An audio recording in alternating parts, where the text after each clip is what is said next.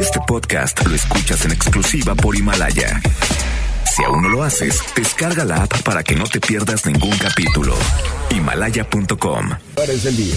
Viernes 6 de marzo de 2020, investigación de mexicanos contra la corrupción y la impunidad revela que de 2012 a 2018 solo se catalogaron 3.056 feminicidios de los más de, de, los más de 12.000 asesinatos contra mujeres.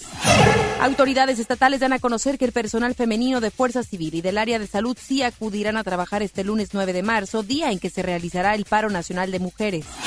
Mientras que el IMSS tampoco se suma al paro nacional de mujeres, argumentan que no se puede suspender la atención médica. Cuestionan al presidente de México sobre si él es feminista y dice que se considera humanista y siempre ha respetado a las mujeres. En información local, analiza la Secretaría de Salud en el estado tres nuevos casos sospechosos de coronavirus. Se trata de tres mujeres que viajaron a Italia. Y en este viernes, ¿cómo está la vialidad en nuestra ciudad? Vamos con Judith Medra. MBS Noticias Monterrey presenta las rutas alternas. Muy buenas tardes, soy Judith Medrano y este es un reporte de MBS Noticias y Ways.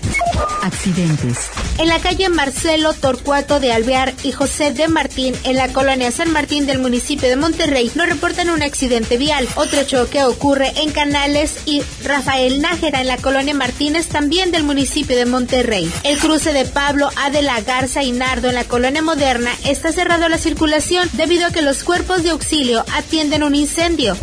Tráfico. En Vasconcelos de Lázaro Cárdenas a Río Rosas, en el municipio de San Pedro, presenta tráfico denso. Clima. Temperatura actual 22 grados. Amigo automovilista, le invitamos a utilizar el cinturón de seguridad. Recuerde que este puede salvarle la vida. Que tenga usted una extraordinaria tarde. MBS Noticias Monterrey presentó las rutas alternas. MBS Noticias Monterrey con Ana Gabriela Espinosa. La información presentada de una manera diferente. Iniciamos. Muy buenas tardes, bienvenidos y bienvenidas a este espacio de información. Yo soy Ana Gabriela Espinosa y junto a todo el equipo de MBS Noticias Monterrey, FM Globo 88.1, agradecemos que estén con nosotros en este fin de semana. Esperando, por supuesto, que estén muy bien, manejen con cuidado. La invitación, por supuesto, es a que se quede. Se quede con nosotros los próximos minutos, esta próxima hora, porque tenemos información muy importante de lo que se viene además para este fin de semana y el inicio de la próxima. Así es que la invitación es a que se quede. Vamos a arrancar con la siguiente temática. El próximo domingo 8 de marzo se conmemora el Día Internacional de la Mujer y el 9 se llevará a cabo, se llevará a cabo algo histórico, un paro nacional de mujeres. Y desde hoy se comienza a hablar del tema del paro, de estadísticas de feminicidios y de lo relacionado a la violencia contra la mujer. Y de acuerdo con una investigación de Mexicanos contra la Corrupción y la Impunidad del año 2012 a 2018, ocurrieron 12.374 casos de mujeres asesinadas a golpes, asfixiadas o con rastros de violencia sexual o mutilación a nivel nacional. Y se estableció que las diferentes instituciones encargadas de impartir justicia no reconocieron esas muertes como feminicidios.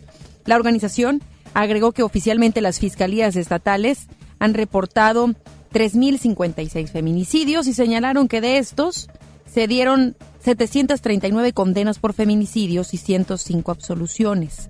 Los investigadores declararon que se solicitó a las 32 entidades federativas las causas por las cuales se absuelve a los presuntos feminicidas.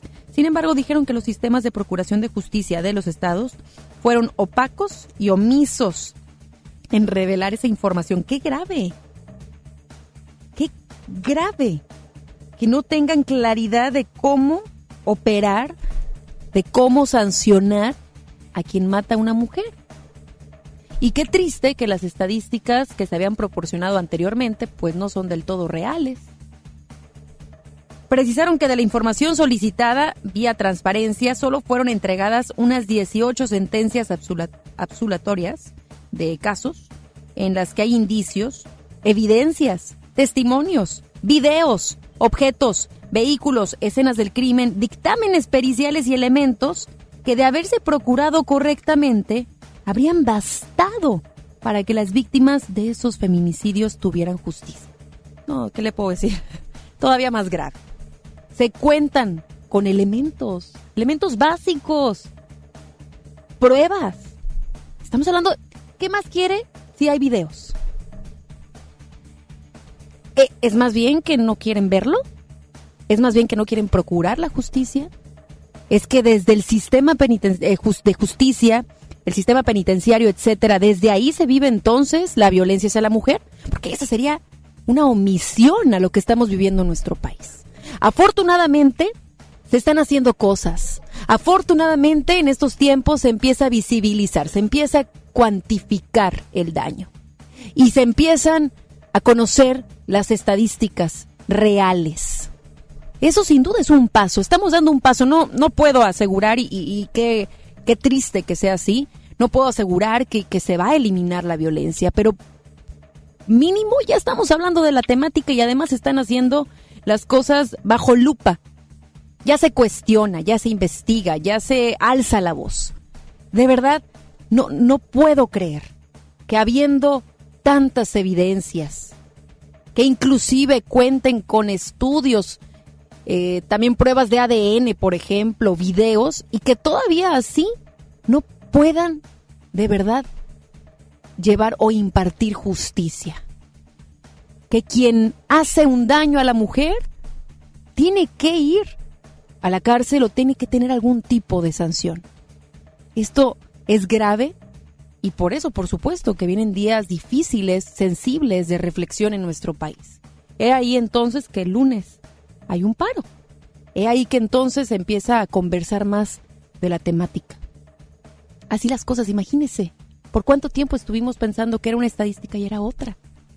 Pero lo más grave, e insisto, es que se tenga todo para poder llevar a una persona a la cárcel o cualquier otro tipo de sanción y no se haga. De hecho, se ha viralizado a través de redes sociales el momento en el cual una cajera es eh, violentada.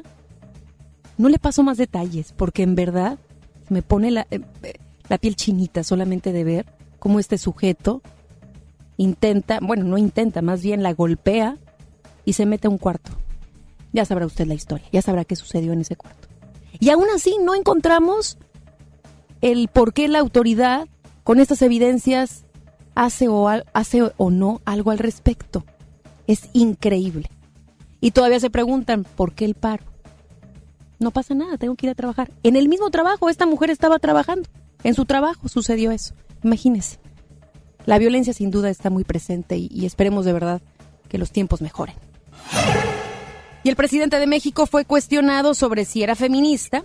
Así claramente se le cuestionó y respondió que él es humanista. Vamos con Rocío Méndez porque tiene todas las declaraciones. Buenas tardes, Rocío. En efecto, Ana Gabriela, gracias. Muy buenas tardes. Al ser cuestionado sobre si se considera el presidente más feminista, como han calificado mujeres de su gabinete, el presidente Andrés Manuel López Obrador señaló que lo fundamental para él es el humanismo. Yo me considero humanista. Yo considero que lo fundamental es el humanismo. Ese es mi punto de vista. En el caso de nuestro país, considero que el principal problema que enfrentábamos era la corrupción, que por la corrupción se produjo una monstruosa desigualdad. Esto permite el debate, la libertad, la cuarta transformación es un despertar de las conciencias. De nueva cuenta, el mandatario mexicano señaló que en el movimiento reciente de mujeres hay oportunismos de personas que quisieron montarse en el movimiento feminista. Se disfrazan porque vieron que era la posibilidad de atacarnos. En este marco reiteró su llamado a la no violencia en las manifestaciones de mujeres de los próximos días. ¿Qué opino sobre las manifestaciones? Pues que debemos de ejercer nuestros derechos. La única recomendación respetuosa es que no haya violencia, porque el humanismo es, es pacífico, es no a la violencia. Hasta aquí la información. Muchísimas gracias a nuestra compañera Rocío Méndez por esta información. Y en la primera emisión de MBS Noticias, la secretaria de Gobernación, Olga Sánchez Cordero, habló sobre el paro de mujeres y la violencia de género y comentó que como secretaria de Gobernación siente la violencia hacia las mujeres.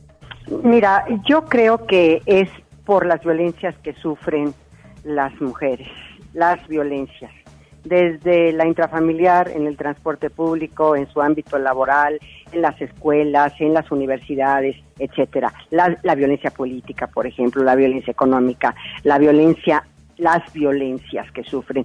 Yo creo que este es el gran tema de estas manifestaciones y tienen razón y por supuesto el, el, grado más eh, horrendo de esta violencia que es el feminicidio, ¿no? Esto es fruto de luchas previas y esa es la nueva semilla. Entonces, eh, las experiencias eh, que han tenido, las experiencias opresivas que han tenido las niñas y jóvenes de esta generación, de las generaciones anteriores, pues esta es la rabia, este es la lucha, esta es la manifestación en contra de estas violencias. Sánchez Cordero también expresó su opinión sobre el video difundido por el cardenal Juan Sandoval Iñiguez en el que rechazó el paro nacional de mujeres y que señaló de estar impulsado por promotoras del aborto. Lo que pasa es que no tiene claro cuál es la diferencia entre un homicidio de una mujer y un feminicidio. Claro. ¿Eh? Porque ahí también hay una, hay una diferencia muy importante.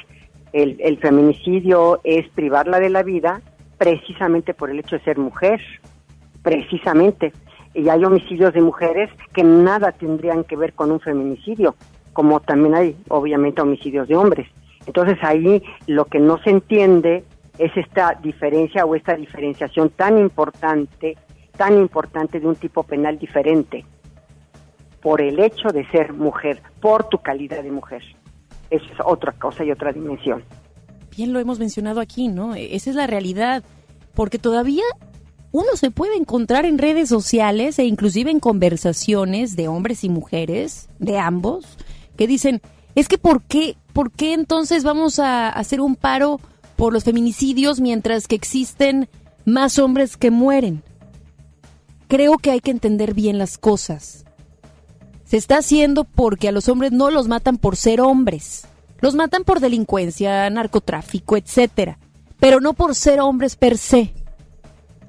Los feminicidios contemplan el asesinato de una mujer por ser mujer. Eso lo hemos dicho ya en cantidad de ocasiones, como también escuchábamos ya las mismas declaraciones de Olga Sánchez Cordero, la secretaria de Gobernación. Y el gobierno federal puso en marcha el concurso para ocupar 1.743 plazas exclusivas para mujeres en niveles de mandos medios dentro de la Administración Pública Federal con el objetivo de alcanzar la paridad laboral entre hombres y mujeres. La titular de la Secretaría de la Función Pública, Heréndira Sandoval, rechazó oportunismo o simulación de problemática que padecen las mujeres en el país. Señaló que todas las mujeres que han sido injustamente tratadas y que no han podido ingresar o participar en la acción gubernamental van a tener su oportunidad que nos den espacio, por supuesto, y también por ahí recordándole a las empresas que el pago debe ser equitativo, que el cargo que tome, por ejemplo, un director, un gerente, coordinador, supervisor, se pague de igual manera para hombres y mujeres, porque esa en esa temática también vamos bien atrás. No, no le quiero decir yo, en verdad. Se sorprendería de la cantidad de empresas con reconocimiento no solamente local o nacional, sino internacional, que todavía tienen bajo sus políticas esas y que no pagan justamente. Y el director del Seguro Social, Zoé Robledo, aseguró que el instituto no se va a unir al paro nacional del 9 de marzo, un día sin mujeres. El director agregó que las labores médicas no pueden sumarse al paro debido a que está en juego la vida de los derechohabientes porque el 60% de la fuerza laboral del Seguro Social son mujeres. Pues imagínese, si no fueran, imagínese que, que en verdad acudieran al paro. 60% de la fuerza laboral del Seguro Social son mujeres. Zoe Robledo señaló que si bien son solidarios con el movimiento feminista, no pueden parar en atención médica ni cerrar guarderías, emergencias, partos y cirugías pues aquí me imagino habrá mucha polémica. Me imagino usted que nos está escuchando pensará, no, también deberían de unirse, o quizás no, quizás también piense de otra manera decir sí, que bueno, su labor es tan importante, la salud es tan importante que deben de ir a trabajar. ¿Qué piensa usted en relación a esto? Me puede decir a través de redes sociales. Y en el caso de Nuevo León, autoridades eh, del gobierno estatal dieron a conocer que el personal femenino de salud y fuerza civil sí van a trabajar el próximo lunes 9 de marzo. Vamos con Denny Leiva, quien tiene más detalles. Así es, Ana Gabriela, muy buenas tardes. A escasos días del paro nacional de mujeres, el secretario general de gobierno, Manuel González, indicó que todo el personal femenino de Fuerza Civil y en el área de salud en el Estado laborará con normalidad el próximo 9 de marzo. El funcionario indicó que ese día el personal femenino portará un listón color morado en apoyo a esta causa. Además, indicó que en referencia a otras áreas, el personal no sufrirá consecuencias, dado que el gobierno estatal continúa con su apoyo total a las mujeres y a este paro nacional. Sobre esto escuchamos al secretario general de gobierno, Manuel González. En el caso acabamos también de acordar ya oficialmente que, que las mujeres policías y las cadetes policías pues estarán trabajando normalmente o estudiando normalmente, pero con un listón morado puesto en su brazo. No podemos dejar la ciudadanía y menos en ese día que tenemos estas manifestaciones en donde las mujeres de fuerza civil son muy importantes, dejar de trabajar en el, caso específico de esas mujeres. Y bueno, su, su, posición de apoyo y de su manifestación de apoyo tendrá que ver con su listón morado que, que portarán. En el caso de salud, bueno, pues quienes están en áreas de emergencia, de urgencias, pues estarán colaborando también, pues ya ellas ya se pusieron de acuerdo para protestar trabajando. Por último, Ana Gabriela, el funcionario indicó que ante la marcha de mujeres a llevarse a cabo el día domingo, se indicó que se instalará un módulo de contingencia especial para salvaguardar la libre manifestación de las mujeres durante la marcha, así como el día de este paro. Ana Gabriela, sin información en materia del gobierno del Estado, seguiremos muy al pendiente de más información. Muchísimas gracias, Denny. Muy buenas tardes. El Observatorio Ciudadano para la Prevención y Combate de la Violencia contra las Mujeres presentó ayer una herramienta tecnológica para implementar acciones preventivas contra la violencia de género. Durante la asamblea Impulso Violeta, el observatorio presentó el sistema integral EMA, el cual fue expuesto por la agrupación Alternativas Pacíficas en conjunto con el Consejo Nuevo León y la Secretaría de Desarrollo Social del Estado. La integrante del Observatorio Ciudadano, Bárbara Salazar, explicó que este sistema está compuesto por tres vertientes. Una aplicación, una plataforma web y un sistema de recopilación de gestión y de información.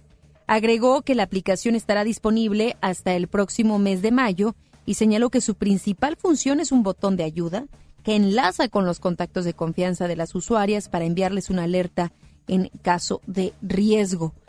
Le recomiendo visitar la cuenta de Facebook de Alternativas Pacíficas.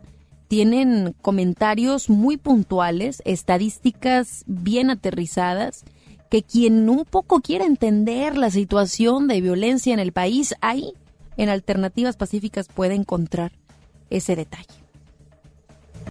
Más adelante, en MBS Noticias, Monterrey. Analiza la Secretaría de Salud en el estado tres nuevos casos sospechosos de coronavirus. Se trata de tres mujeres que viajaron a Italia. Regresamos después del corte a MBS Noticias Monterrey con Ana Gabriela Espinosa.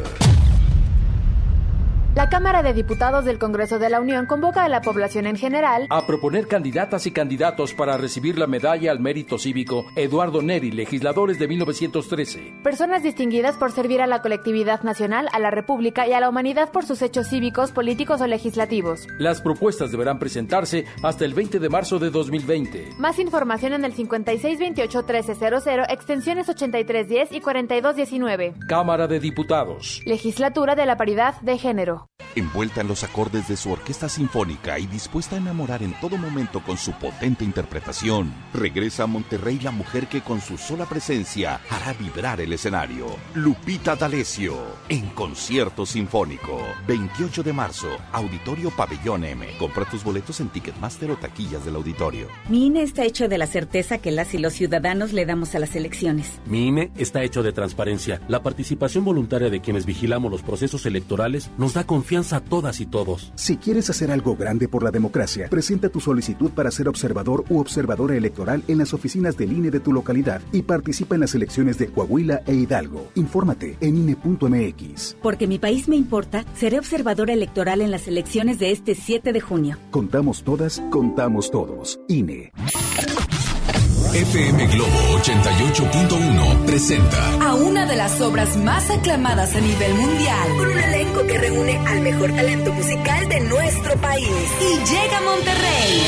Jesucristo, ¿qué pasará? Jesucristo Superestrella. Territorio Globo.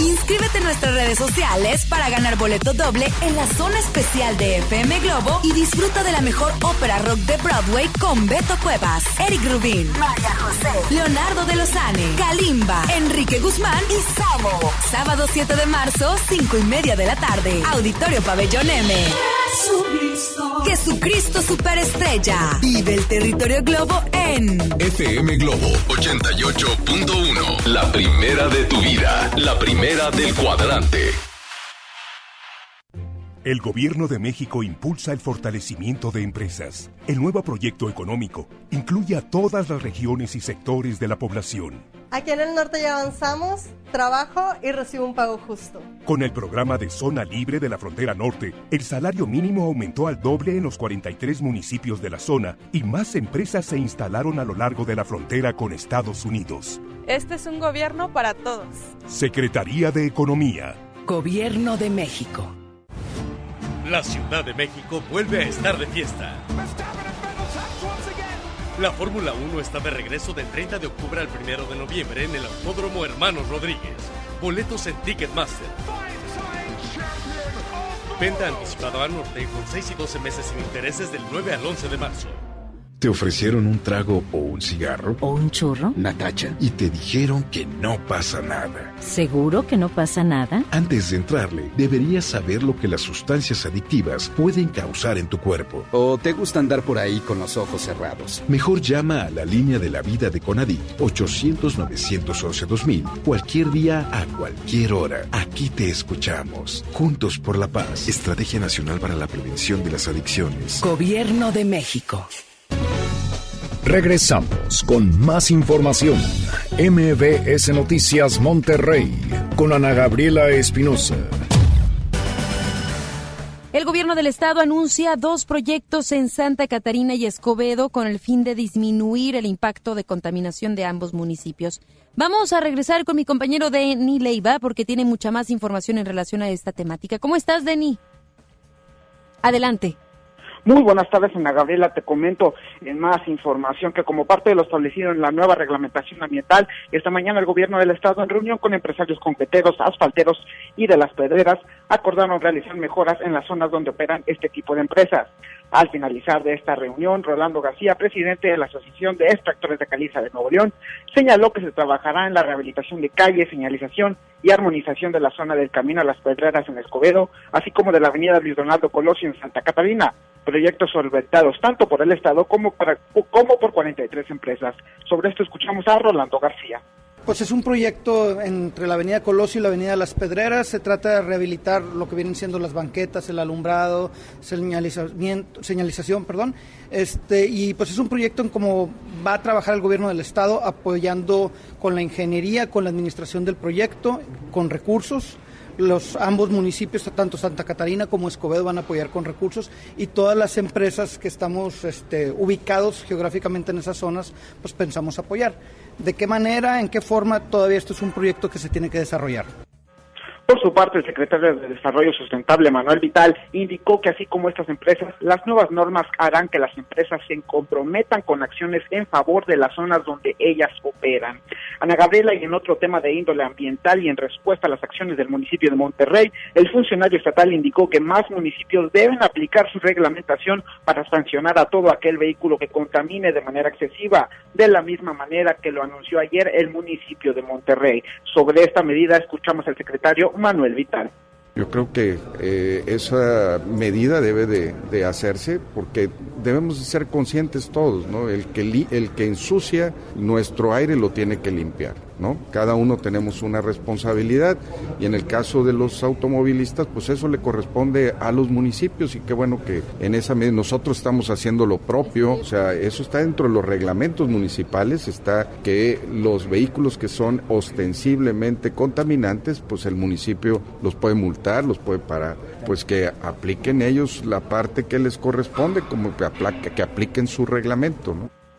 En este mismo sentido, la alcaldesa de Escobedo del municipio, de este municipio, Clara Luz Flores Carrales, recordó la creación de la Policía Ecológica, un grupo conformado por 15 oficiales quienes operan en el ayuntamiento y que entre sus atribuciones tienen la posibilidad de retirar o sancionar todo aquel vehículo que contamine.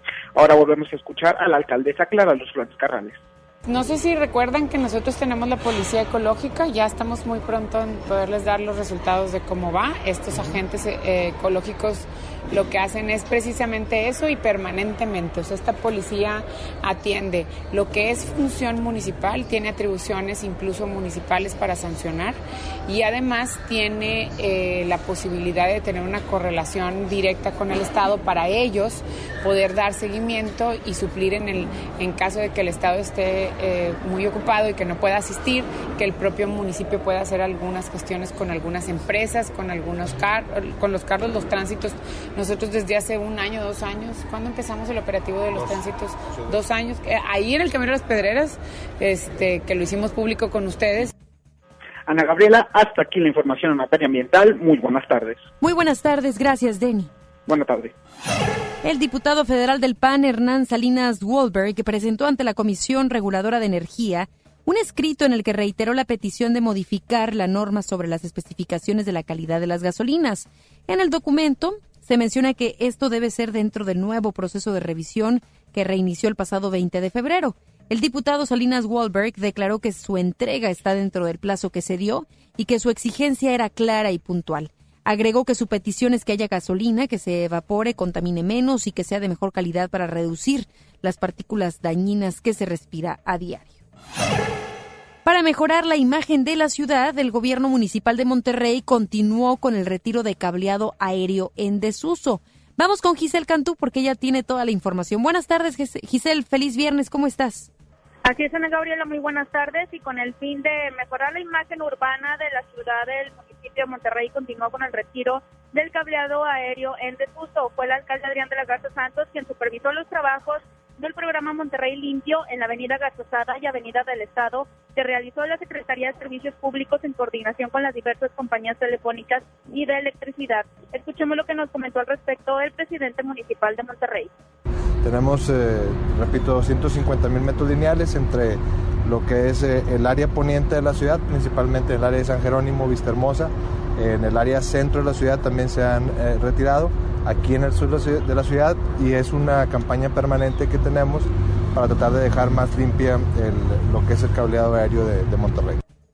De la Garza Santos señaló que hay algunas zonas en las que se prevé que la instalación del cableado y otros servicios sea subterránea. Destacó que la importancia de esta acción, además de mejorar la imagen, es evitar que se registre algún accidente. Se comentó que el material retirado se desecha y después se somete a un proceso para hacerlo reciclable y aseguró que las autoridades municipales hacen operativos para que los residuos no queden en la vía pública. Ana Gabriela, esta es la información. Muy buenas tardes. Muy buenas tardes. Gracias, Giselle. Buenas tardes. Y luego de haber descartado los cuatro posibles casos de personas en la entidad con coronavirus anunciados el pasado miércoles, la Secretaría de Salud informó ayer que fueron agregados otros tres casos probables de personas con COVID-19 en el estado.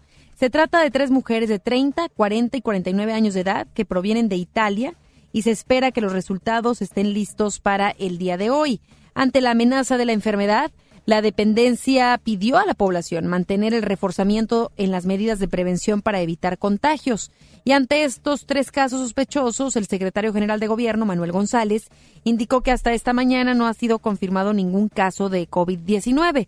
Por último, reiteró que de momento no existe una alarma ante la enfermedad e indicó que se mantienen los filtros sanitarios tanto en la central de autobuses como en el Aeropuerto Internacional de Monterrey. No tenemos ningún caso confirmado hasta hace un momento, terminando la reunión de, seguridad, no lo hay. Se siguen revisando los dos o tres casos de sospecha, pero no hay ninguno. Todos los que estaban al principio ya fueron descartados, afortunadamente, y creo que son dos o tres casos que están revisando, pero no hay ninguno confirmado. No tenemos ningún problema en ese sentido se siguen checando, pero de nueva cuenta no hay que alarmar a la comunidad porque, porque no existe ningún caso confirmado. El director general del Centro Nacional de Programas Preventivos y Control de Enfermedades, Rui López Ridaura, declaró que en estos momentos la reserva estratégica de insumos con que cuenta México solo alcanzaría para el 5% de los enfermos de COVID-19 en un escenario de epidemia. Agregó que este es el escenario más grave que ha proyectado la Secretaría de Salud y que equivaldría a que 300.000 personas se enfermaran a la vez por coronavirus y que el 20% de los enfermos requeriría hospitalización. López Ridaura dijo que ante esto es importante tener una adquisición inicial para una reserva que sí responda. Actualmente la Secretaría de Salud trabaja en la identificación y cálculo de la necesidad de insumos. Luego de que ayer alrededor de 200 taxistas protestaron para exigir seguridad, líderes de diferentes grupos de taxis manifestaron haber sufrido agresiones tras la protesta.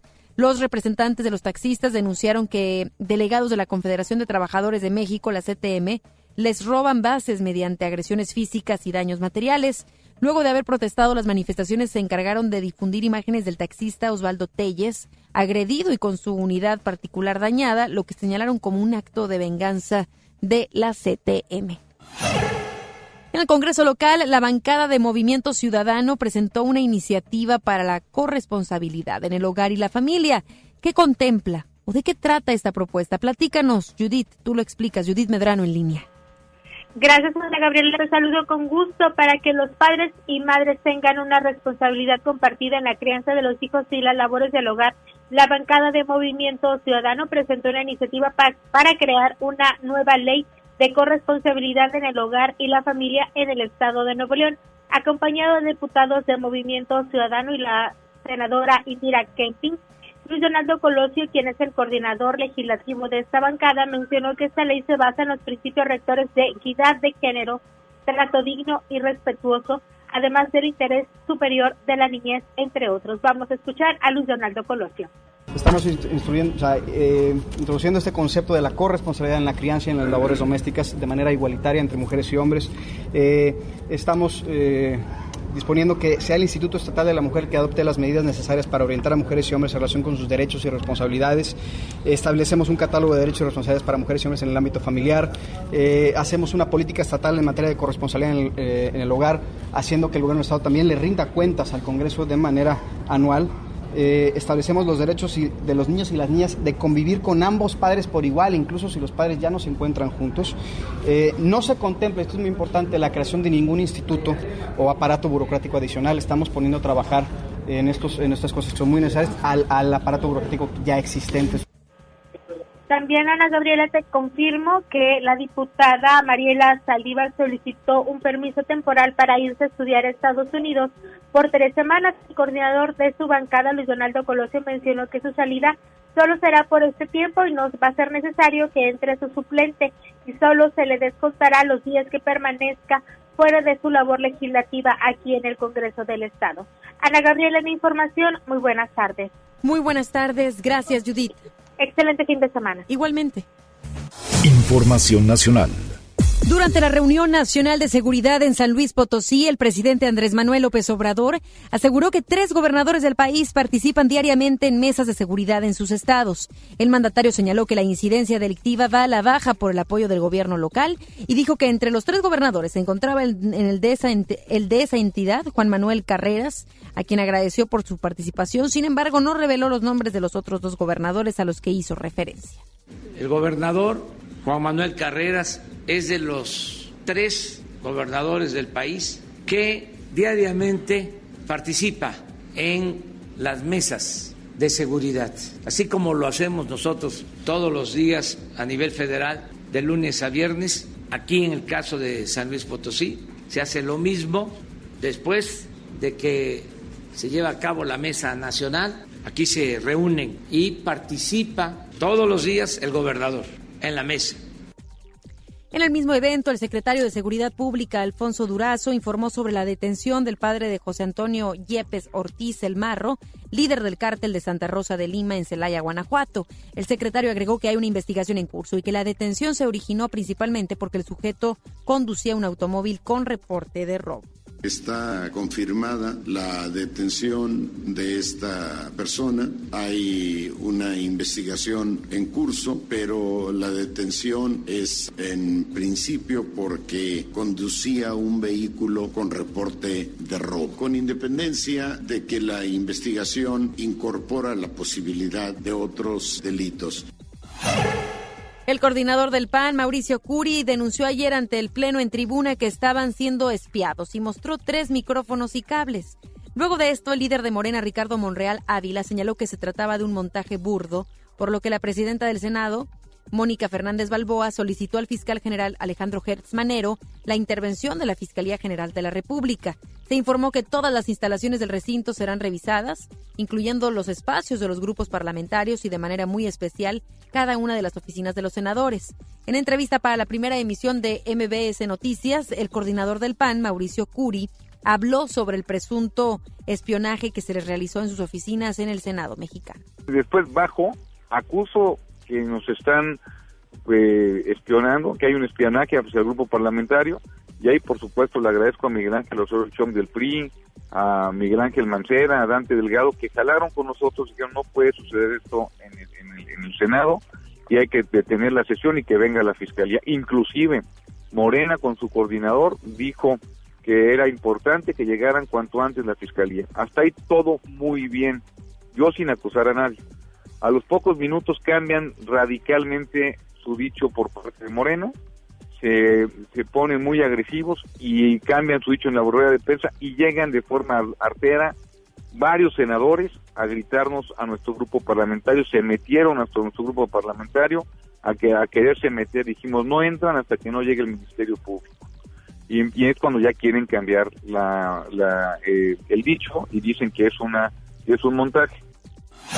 ¿Y qué es lo que dice Morena? O en su caso, Cristóbal Arias, vice, vicecoordinador de Morena en el Senado de la República. Pues tuvo la oportunidad de dialogar con nuestro compañero Manuel López San Martín en el programa Mesa para Todos sobre esto, sobre el espionaje al PAN. Y dijo que le suena más a un montaje que a espionaje, que eso es un automontaje por los mismos del PAN o una broma pesada. También señaló que no es un espionaje, ya que entre los grupos parlamentarios de Acción Nacional y Morena hay una cordial relación. Dijo también que en Morena son los más interesados de mantener ese clima de buena relación para conseguir los consensos para las próximas legislaciones.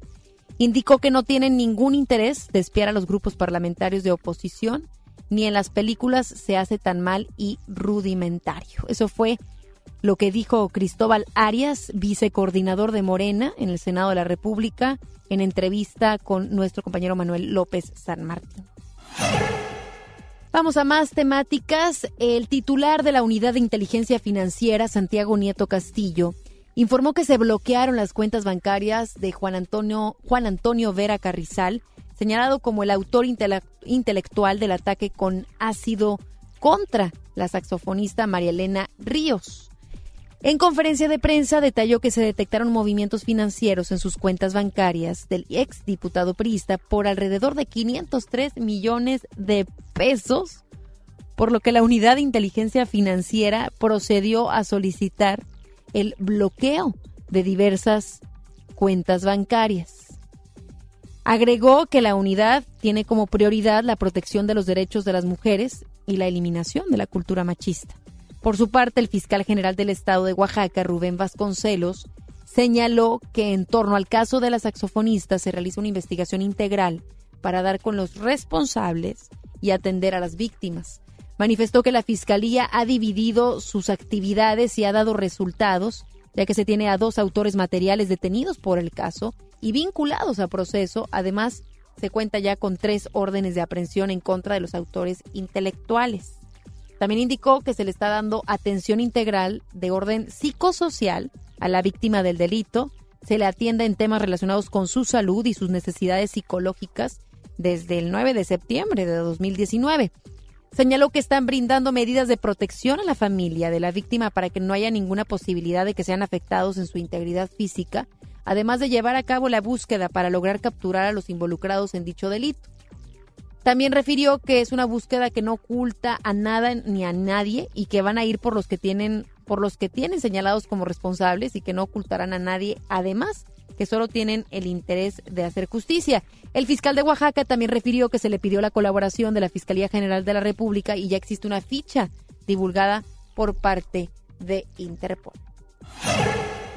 Vamos a, a otra situación sensible también, delicada, porque Defender a una señora que iba a ser agredida a machetazos por su marido le costó la vida a un policía municipal de Toluca y desató una persecución que terminó con el abatimiento del sujeto agresor, identificado como el boxer o el bulldog.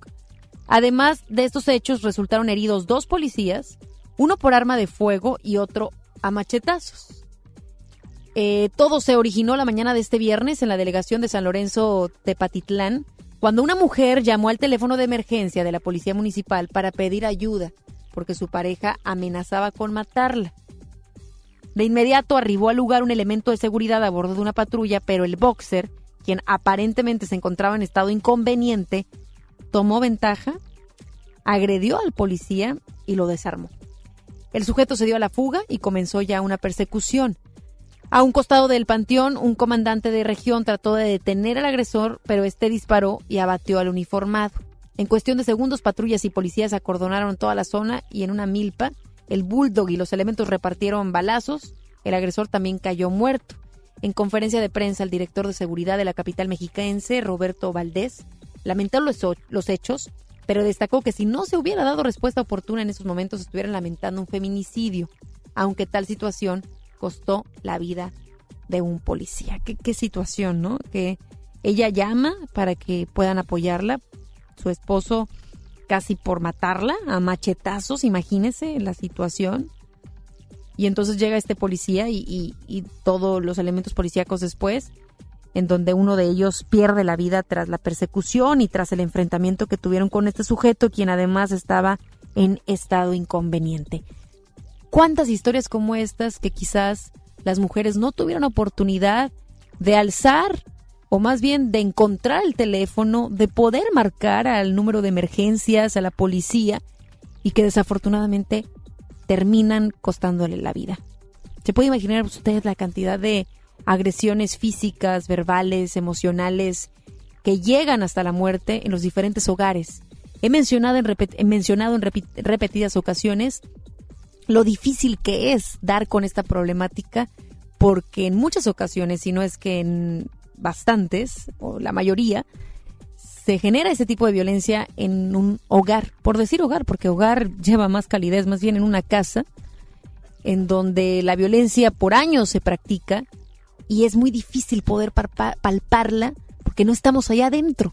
Sin embargo, hemos de recordar, hay ciertas señales que las mujeres pueden dar a vecinos, a familiares, el que usted tenga alguna vecina y la encuentre constantemente con golpes, moretones o escuché gritos. Creo, creo que pudiéramos alzar la voz también por ellas porque en ocasiones o viven un tema de codependencia, que es un tema ya mayor, un tema que requiere de también tratamiento psicológico hasta psiquiátrico, como también a veces tienen miedo, tienen mucho miedo de denunciar, de poder compartirse, compartirlo a sus vecinos, o a sus amigos, a sus amigas, a sus familiares, porque están amenazadas. Es, es una situación difícil la que estamos viviendo en nuestro país, pero historias como estas, pues, ¿qué le puedo decir? También sensibilizan. Quisiéramos haber eh, pensado o que no hubiese fallecido este policía. Sin embargo, pues salvó la vida de una mujer. Vamos a más temáticas. El medicamento contaminado con una bacteria que le fue suministrado al menos a 56 pacientes que recibían hemodiálisis en el hospital de Pemex en Tabasco cobró esta madrugada su tercera muerte. Familiares del extrabajador petrolero exigen justicia. Se trata de Feliciano Sánchez Osorio, de 65 años de edad, originario de Macuspana, Tabasco, la tierra natal del presidente de México, Andrés Manuel López Obrador, y que a decir de su esposa, Elodia Hernández Félix, perdió la vida a causa de negligencia en este hospital. A decir de Pemex, hay 56 pacientes bajo seguimiento médico, 13 se atienden de manera ambulatoria, 43 se encuentran hospitalizados, 35 de ellos reportan una condición estable y 8 más están en terapia intensiva, uno de ellos en estado crítico. Y Laboratorios PISA, empresa acusada de elaborar los medicamentos contaminados por los cuales tres personas murieron ya en el hospital de Pemex de Villahermosa, Tabasco, rechazó los señalamientos en su contra y dijo que tampoco guarda relación con José Roche Pérez, quien supuestamente surte la heparina sódica que causó los decesos. En días pasados, el titular de la Comisión Federal para la Protección contra Riesgos Sanitarios, José Alonso Novelo Baeza, acusó a esta empresa de producir medicamento contaminado y manifestó que la compañía estaba bajo investigación. No obstante, a través de un comunicado de prensa, Laboratorios PISA indicó que un día después de recibir la notificación de la contaminación de la heparina sódica, se trasladó al Hospital Regional de Pemex en Villahermosa, Tabasco, para realizar distintas pruebas y hacerse llegar más información del producto. Ya luego de realizar sus estudios, la empresa concluyó que las ámpulas del producto utilizado por Pemex contienen algún tipo de heparina. Sin embargo, esa solución no tiene alcohol bencílico ni cloruro de sodio, sustancias que forman parte de nuestra formulación de heparina sódica. Por lo tanto, el producto utilizado por el Hospital Regional de Pemex en Villahermosa, Tabasco, no corresponde al producto fabricado por Pisa Farmacéutica. Los espectáculos con Ramiro Cantú. Muy buenas tardes, Ramiro. ¿Cómo estás? Adelante con los detalles. Gracias, Ana Gaby. Bueno, pues ya ayer se realizaron los Spotify Awards, esos famosos reconocimientos, ahora las descargas digitales de la música, donde, bueno, Angie Tadei y Sergio del Grupo Cava confirman noviazgo. Vamos a escuchar. Adelante. Adelante, Ramiro. Sí, adelante. Vamos, vamos a escucharlo. Vamos a escuchar. la empatía está increíble, así que sí, en el 90 se hizo mucha casita. Felices. Eso no importa. Hay que ser felices en la vida. Si les preguntaran si andan o no andan, ¿qué responderían? Andamos haciendo una gira padrísima. Okay, se llama eso, Rainbow Eso, eso, eso. ¿Cómo soy? ¿Cómo Los soy? queremos muchísimo. Gracias. Gracias. Gracias, gracias. Gracias. Bueno, por más que lo quieran ocultar, también un medio de comunicación impreso ya los captó juntos. Es que bueno, hay romance entre grup- agrupaciones y próximamente ya tenemos novedades en FM Globo con ambos. Cambiando de información, sabemos que Laura León anda con toda esta semana después de que fuera locura en el IDC, este evento electrónico en la Ciudad de México, donde bueno, estrenó el tema de la Tusa. Bueno, pues Laura León se conserva muy bien y dice que sí se ha hecho algunos arreglitos, pero vamos a ver qué nos platica. Si las cosas se dan, corazón, yo encantada de la vida. Yo lo admiro y lo respeto mucho, ¿eh? porque las carreras se hacen a base de mucha lucha y perseverancia. Nada te cae gratis en la vida, hay que luchar por lo que uno quiere. Y bueno, pues me han hecho propuestas para teatro, para cine, pero este, pues todo, todo con calmita, corazón, que se vayan dando las cositas y que sea lo mejor cuando ya encuentres eh, lo que tú quieres hacer. Sí hay muchas propuestas muy grandes y muy bonitas. Bueno, pues tiene las cosas con la tercerita, pero más novedades de los espectáculos. 5 de la tarde en contacto. Cerramos bien la semana en FM Globo. Así es, muchísimas gracias, Ramiro. Ya los escucharemos. Buenas tardes. Vámonos a una pausa, regresamos con más. Regresamos después del corte a MBS Noticias Monterrey con Ana Gabriela Espinosa. Casa y estilo primavera. Encuentra las últimas tendencias para tu hogar con hasta 30% de descuento, más hasta 15 mensualidades sin intereses con tarjeta Palacio o hasta 12 con bancarias. Febrero 21 a marzo 15 de 2020. Soy totalmente Palacio. Consulta términos en elpalaciodehierro.com. Soy de la generación Igualdad por los Derechos de las Mujeres. Meñan Kachinjay, Ñan Rancha, Min. Soy de la generación Igualdad por los Derechos de las Mujeres. Y en el Día Internacional de la Mujer platicaremos con cuatro mujeres exitosas. Carmen Aguilar, multimedallista de Olimpiadas Especiales. Nadia Ñusabi, poeta y escritora mixteca. Mayra Pérez Tapia, científica inmunóloga. Y en la música, Rosy Arango. Domingo 8 de marzo en la Hora Nacional con Pati Velasco y Pepe Campa. Esta es una producción de RTC de la Secretaría de Gobernación. TDG Records presenta La desobediencia de Marte. La obra plantea el duelo que transformó la historia de la humanidad, con el primer actor, Víctor Trujillo, en compañía de Mauricio Isaac. Show Center Complex, sábado 28 de marzo 2020. Adquiere tus boletos en sistemas superboletos y taquillas del Show Center. ¿Ya conoces Cody? Cody es la nueva forma de realizar cobros y pagos digitales desde tu celular, utilizando una cuenta bancaria o de alguna institución financiera sin comisiones de manera fácil y segura. Cody es la forma más confiable para hacer tus operaciones las 24 horas, los 365 días del año. Encuentra Cody en la aplicación de tu banco. Cody, el mejor servicio de pagos digitales en México. Cuando compras en Soriana, se nota. Aprovecha los días de vacaciones con un 20% de descuento en todo el equipaje y en todas las albercas. Sí, 20% de descuento. En Soriana Hiper y Super llevo mucho más a mi gusto. Hasta marzo 9, aplican restricciones. Aún estás a tiempo. Todos los sindicatos tienen hasta el 9 de abril para modificar sus estatutos. Deben introducir el voto personal, libre, directo y secreto en la toma de decisiones, la equidad de género en la elección de sus directivas y la rendición de cuentas en el uso de su patrimonio. No te quedes fuera de la ley. Transformar el mundo del trabajo es responsabilidad de todos. Consulta reformalaboral.stps.gov.mx. Secretaría del Trabajo y Previsión Social. Gobierno de México. ¿Qué crees? Tengo sed. Y yo lo que tengo es hambre. Qué buena combinación, porque cada viernes de este mes, al comprar un combo familiar en el Pollo Loco, nos dan una Coca-Cola sin azúcar de dos litros y medio. ¡Magnífica promoción! Claro, hay que aprovecharla. Porque somos la única estación de radio pet friendly en el norte del país. Te esperamos este domingo 8 de marzo de 9 de la mañana a 1 de la tarde San Pedro de Pinta con tu mascota. Asiste con tu familia y participen en las diferentes dinámicas para ganar accesorios y alimentos para el consentido del hogar. Tu mascota. Cortesía de Hospital Veterinario Sierra Madre. Ya lo sabes, te esperamos domingo 8 de marzo a partir de las 9 de la mañana en San Pedro de Pinta con tu mascota. FM Globo 88.1. La primera de tu vida. La primera del cuadrante. Y porque en Farmacias del Ahorro te queremos bien, recuerda que puedes utilizar tu tarjeta para el bienestar para hacer todas tus compras. Además, obtén 10% de abono a tu monedero del ahorro al comprar productos de la marca del ahorro. Prevención, salud y bienestar de tu familia lo encuentras en Farmacias del Ahorro. Porque en Farmacias del Ahorro te queremos bien. Vigencia el 31 de diciembre o hasta agotar existencias. Enfermos sin atención. Edificios olvidados. Familiares en la incertidumbre. Elegimos mirar diferente y con una inversión histórica de más de 2.200 millones de pesos, construimos y remodelamos hospitales y clínicas públicas con albergues dignos para el descanso de familiares de pacientes. Con equipamiento y mejor atención médica, servimos a la gente. Esta es la mirada diferente. Gobierno de Nuevo León. Usted escucha MBS Noticias Monterrey con Ana Gabriela Espinosa.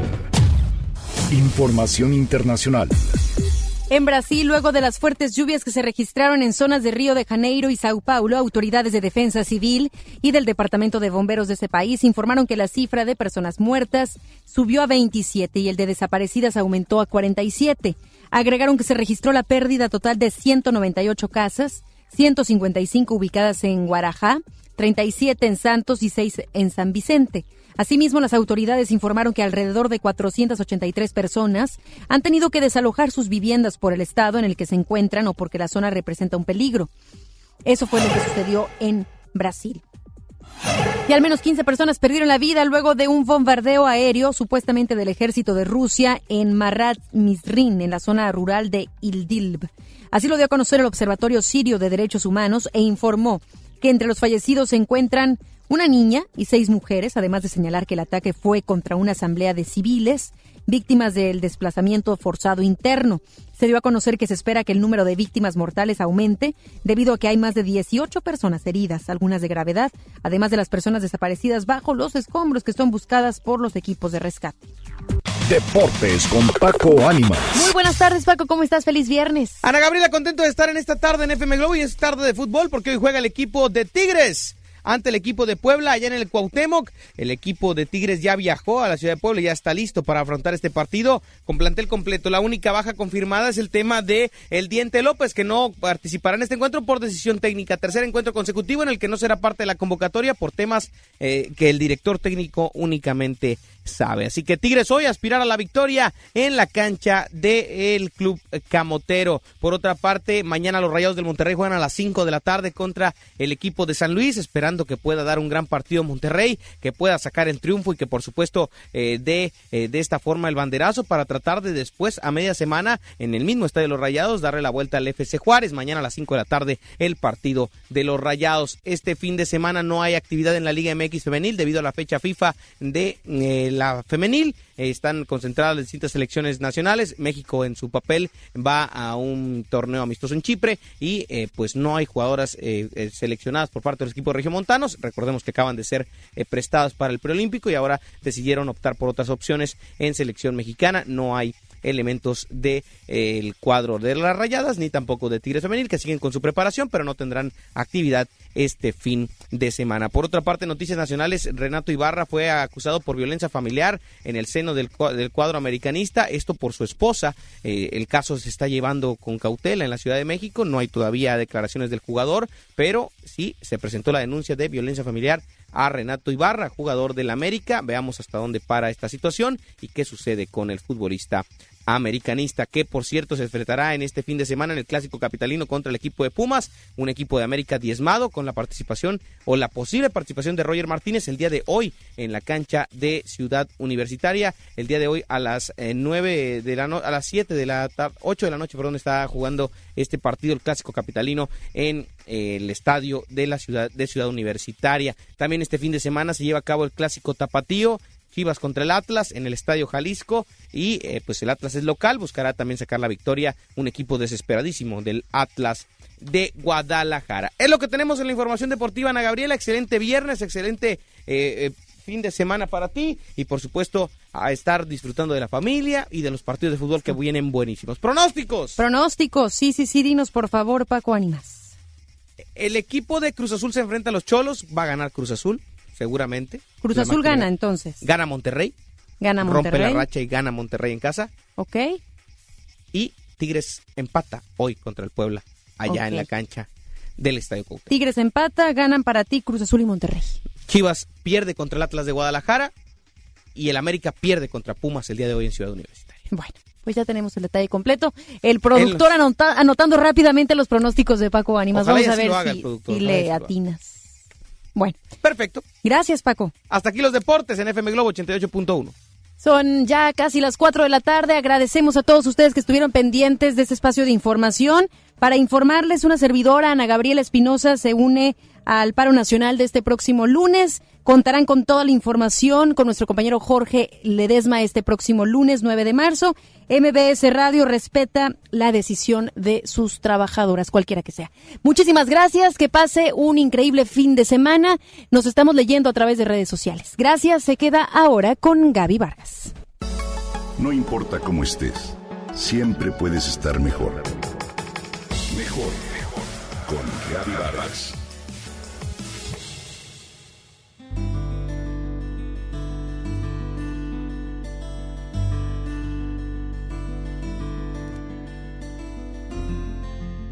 Este domingo 8 de marzo conmemoramos el Día Internacional de la Mujer.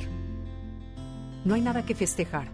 Me escribe una lectora que afirma que con las cifras alarmantes de feminicidios y violencia hacia la mujer, debemos guardar silencio en torno a la conmemoración de este día tan especial. No estoy de acuerdo. Si bien queda todavía mucho por hacer, creo que también se han dado pasos en cuestión de igualdad de género y que es buen momento para reconocerlos. El tema del Día Internacional de la Mujer este año es precisamente Soy de la generación Igualdad y 2020 es sin duda alguna un año decisivo para promover la igualdad de género en todo el mundo.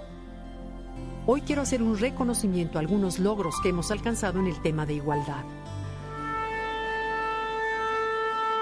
Emir Noon es una artista irlandesa, reconocida por ser una de las mejores compositoras en el rubro de los videojuegos como Warcraft, The Legend of Zelda y Overwatch. Asimismo, fue la primera mujer a cargo en toda la historia de los premios Oscar en dirigir la orquesta de músicos de la ceremonia. Fue responsable de dar vida a los extractos de las bandas sonoras de las cinco películas nominadas por la Academia. Amir ha dirigido entre 40 y 50 conciertos por año y ha participado en las mejores bandas sinfónicas del mundo, entre las que está la Orquesta de Filadelfia, la Filarmónica Real de Londres y la Sinfónica de Sydney, Australia.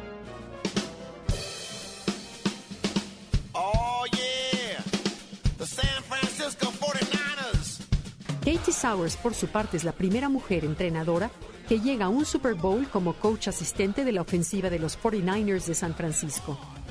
Es originaria de Kansas y tiene 33 años, pero desde pequeña eligió el fútbol americano como su deporte. Así, desde los 8 años de edad comenzó su carrera como jugadora y participó en equipos de hombres gracias a su dedicación y gran inteligencia en el terreno de juego. Katerina Sakelaropoulou de 63 años de edad, es la primera mujer que ocupará el puesto de presidente de Grecia este próximo 13 de marzo, tras obtener 261 votos a su favor. Así, este país entra hoy en una nueva etapa con una mujer presidenta que además es excelente jueza con tendencias progresistas. Sin duda alguna un indicador de cambio en un país considerado profundamente machista. Billie Eilish nació en Los Ángeles, Estados Unidos, y es la primera mujer y artista más joven en ganar las cuatro categorías más importantes de los Grammys 2020. Desde los ocho años se unió al coro infantil de su ciudad natal, donde aprendió canto y técnica musical, así como piano y ukulele. Al cumplir los 11, ya componía y cantaba sus propias canciones. Hoy tiene solo 18 años de edad y ya hizo historia al ganar álbum, grabación, canción del año y mejor nuevo artista. La mexicana Mayes Rubeo fue nominada a los premios Oscar 2020 por su trabajo realizado con el vestuario de la cinta Jojo Rabbit. Mayes nació en la Ciudad de México en 1962 y estudió en el Fashion and Costume Tradesec College de Los Ángeles. Su pasión la llevó a trabajar con el diseñador Enrico Sabatini, creador de vestuario y producción para cine y teatro. Hoy se encuentra en uno de los puntos más altos de su carrera. Ciertamente, falta mucho por hacer, pero podemos, por lo pronto, regocijarnos con avances como estos, donde sin duda se manifiesta el talento de las mujeres, pero sobre todo, ese tesón y pasión que ponemos en cada cosa que emprendemos. Enhorabuena, sigamos adelante.